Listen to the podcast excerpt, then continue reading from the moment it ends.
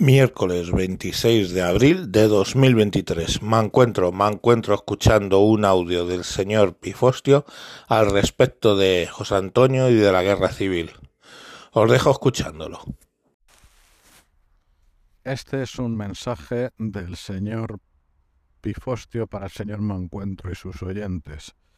Es un mensaje en reacción al mensaje del señor Mancuentro sobre la exhumación de José Antonio Primo de Rivera, decidida por su familia ante el espectáculo dantesco que iba a protagonizar de nuevo el gobierno con una persona, en este caso víctima de la guerra civil, y fusilada hoy, bueno, en noviembre, hará, estoy haciendo el cálculo rápido, 87 años. Verán ustedes, cuando yo era pequeño, todavía no había democracia, como también lo recordará el señor Mancuentro. Cuando yo era pequeño, en la inmensa mayoría de las casas, de los hogares familiares, apenas se hablaba de la guerra civil y de lo que se hablaba era en términos de pánico, de malos recuerdos, por uno u otro sentido. Mi abuelo se levantó con Queipo de Llano en el 36, en un guardia. Recordaba la guerra, lo único que sé es que la recordaba como una guerra entre hermanos y decía, hijo mío, cualquier cosa antes que una guerra. Imagino que hablaba con más conocimiento de causa que esos valerosos guerreros de Twitter de otras redes sociales de nuestros días. No decía, esos rojos se lo merecían, no, no, no. Lo único que decía era, hijo mío, cualquier cosa antes que una guerra. Eso era lo que yo heredé de él como de mis otros abuelos.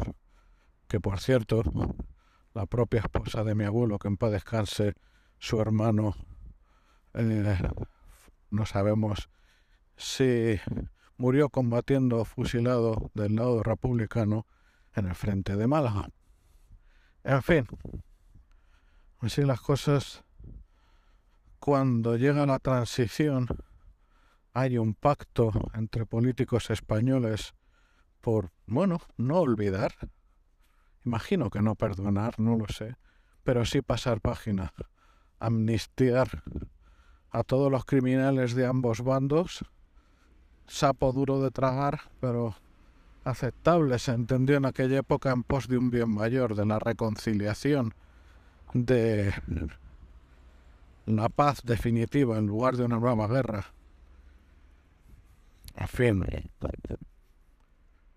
Y llegó la democracia, llegó lo que iba a ser la tolerancia, llegaron los pactos, llegó algo inédito entre los españoles que era aceptar que había gente que pensaba diferente de uno mismo y tenía, tenía perfecto derecho a hacerlo y a expresarlo dentro de los cauces legales.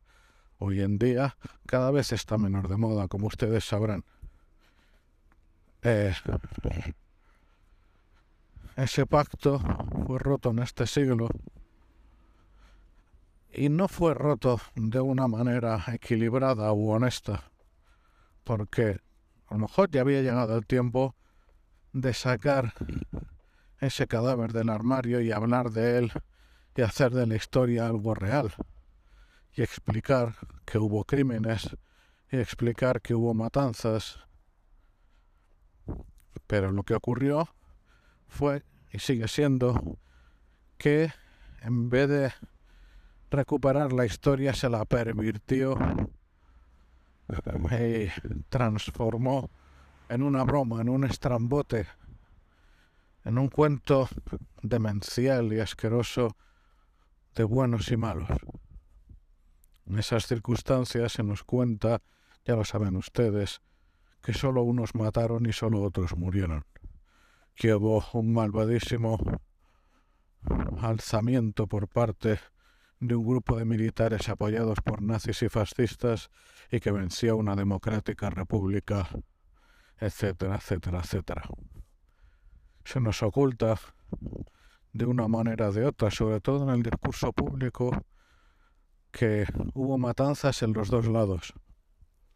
Y concretamente a mí me viene a la cabeza la matanza de los religiosos. Verán ustedes, yo pasaba no pocas tardes cuando era niño en una celda del monasterio del Escorial, porque ahí tenía un tío mío.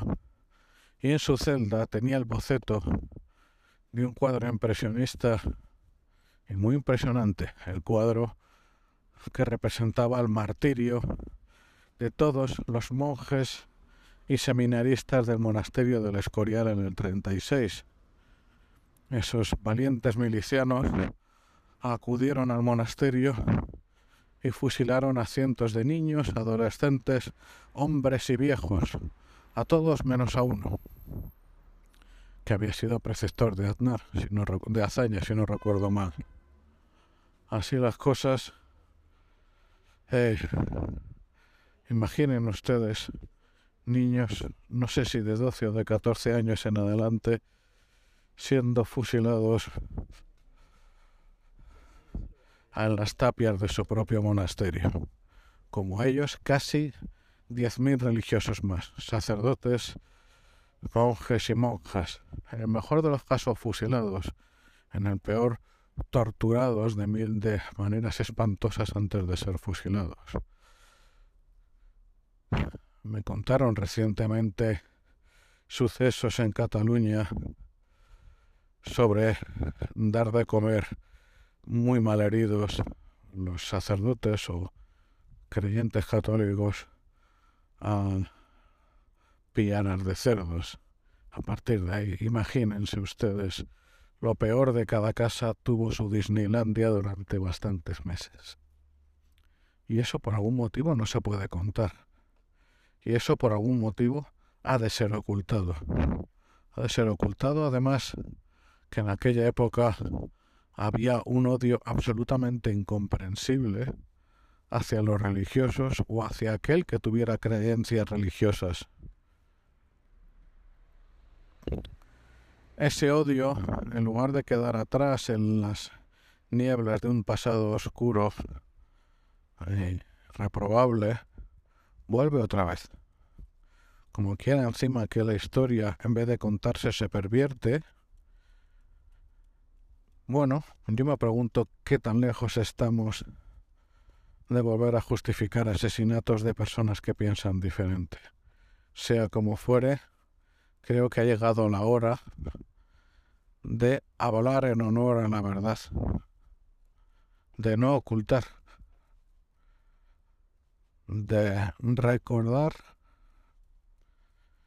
y dejar su hueco en la historia para las matanzas grandes y pequeñas para que no se olviden, y no olvidándolas que no se repitan, que no se olviden las fosas de Caude o los asesinatos en la Plaza de Toros de Badajoz, por ejemplo.